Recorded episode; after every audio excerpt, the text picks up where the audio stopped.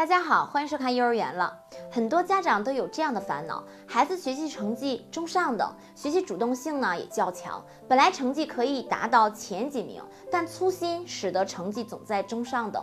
别人考试九十多分，他就八十多分，总是错在最简单的填空题上。几乎每次考试呢，都会因为粗心而掉分。掉分的题目都是一些简单的题目，这是怎么回事呢？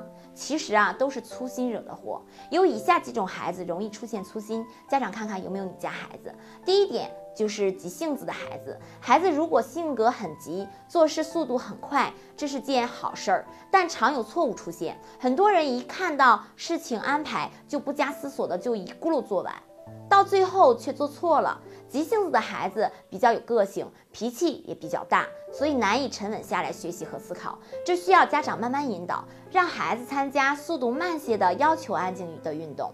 第二点就是心理素质不好的孩子，也就是容易紧张的孩子，遇到事情就紧张或者慌张，到了考试就很容易出错。这类孩子平常很少出错，一到考试就紧张，特别大考的时候就更容易粗心了，做事情不能够。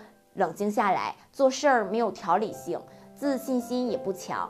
第三点呢，就是做事没有条理性的孩子，这种孩子比较多，大多数表现做事情没有条理，乱摆乱放，马虎潦草，做事儿没有计划，想怎么做就怎么做，到头来就乱做，所以。就会出现错误。这种孩子粗心来源啊，就是生活的习惯，或者与父母的包办教育啊也很有关系。很多父母把孩子的事情都安排好了，孩子不愿意做，不想去计划，结果错误无法避免。